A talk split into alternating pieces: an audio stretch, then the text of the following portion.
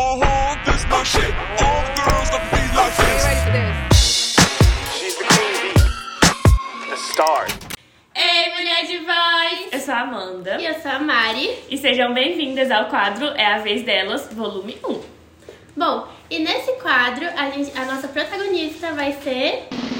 Rufem os tambores. Evelyn Hugo em Os Sete Maridos de Evelyn Hugo.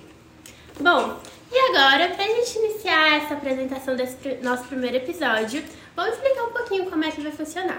Esse vai, é o nosso volume 1 e vai ter o volume 2 também, que a gente vai discutir mais sobre o livro. Esse vai ser apenas um pequeno spoiler. É, esse vai ser tipo assim, contar aqui aquela fofoquinha bem por cima, sabe? Só pra vocês de- ficarem com aquela vontade de ler, sabe? Ficar pensando, hum, se eu não ler esse livro até o próximo episódio, não sei o que será de mim. Bom, e a gente ainda não terminou de ler o livro.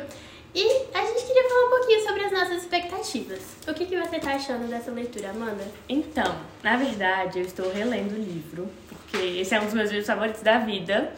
E quando eu soube, eu falei, tem que ser ele, não pode ser outro. E assim, eu lembro muito de quando eu tava começando a ler o livro. Ai, um sentimento de. Eu preciso saber mais da vida dessa mulher, porque, cara, é incrível, sabe? É um livro que você fica 100% preso e imerso na leitura. Como tá sendo pra você ler pela primeira vez? Olha, eu admito que tá sendo um grande suspense. Quando eu vi pela primeira vez a capa, eu já fiquei bastante intrigada com esse nome, Os Sete Maridos de Evelyn Hugo. Afinal, e a história dessa mulher? Sabe, eu fiquei pensando como é que tá sendo contada essa história através desses sete casamentos, o que tinha nesses sete casamentos que era tão interessante assim. E me deu esse suspense, assim, essa vontade, meu Deus, quero saber o que vai acontecer. E agora é, a gente vai ler um pouquinho sobre alguns comentários que tiveram durante esse livro que a gente achou bastante intrigante. Nem o pessoal da Vivan quer trabalhar na Vivan hoje em dia. São um bando de capachos controlados pelo mercado, escrevendo matérias censuradas para puxar dos anunciantes. Sei, tá bom. Alguma coisa me diz que se uma das revistas mais sofisticadas e respeitadas do país te oferecesse um emprego, você aceitaria.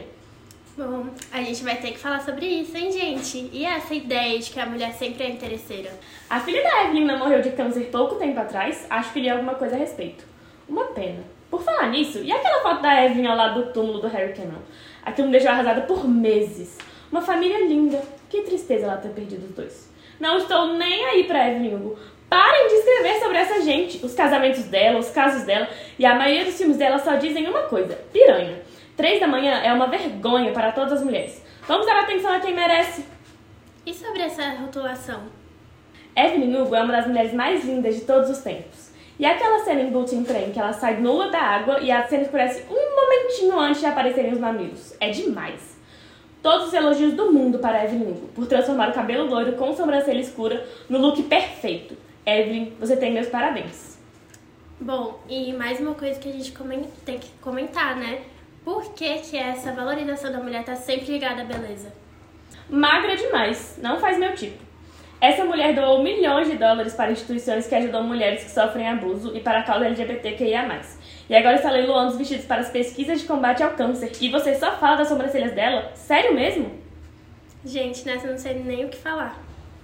Acho que você tem razão. Desculpa. Em minha defesa, pode dizer que ela começou a ganhar milhões sendo uma figura fodona do showbiz nos anos 60. E ela nunca teria conseguido fazer isso sem beleza e sem talento. E jamais seria tão linda sem aquelas benditas sobrancelhas. Mas ok, bem lembrado. Ah, desculpa ser tão implicante. Cabulei o almoço hoje. Foi mal. Para ser bem justa, a Viva não vai chegar nem perto da matéria que você faria. Evelyn deveria ter escolhido você. Né? Quem é Monique Graham, aliás? Que péssimo. Ela que me aguarde. E essa rivalidade feminina toda? Mais um tema que a gente tem que abordar e que esse livro traz muito bem. Enfim, gente, a gente trouxe aqui um pouquinho, assim, de temas que esse, que esse livro aborda, mas foi muito pouquinho. Esses são comentários que saíram numa revista quando a Evelyn finalmente decidiu ela mesma contar a história dela. E aí, como é que será que é a voz dela? E bom, não esquece de se inscrever na nossa, no nosso canal, ativar o sininho e ligar as notificações. E lembrando que estamos em todas as redes sociais. Vocês que estão só escutando, vão lá ver a gente em vídeo. A gente tá aqui, ó, toda arrumada Vão lá ver a nossa carinha. A gente também tá no Instagram, no TikTok. E a gente te aguarda bem aqui, nesse nosso espaço, que é conjunto. Traz aqui também a sua, a sua dica de leitura, a gente vai adorar receber. E falar também sobre, sobre essas indicações. Se você, como eu, já leu o livro e quiser. Tem uma cena que você fala que você precisa escutar a gente falando sobre, é só mandar lá no nosso e-mail. Marcos, coloca o e-mail aqui. Mas pra quem tá só escutando é mv.mulherdevoz.gmail.com. E é isso, gente! Tchau!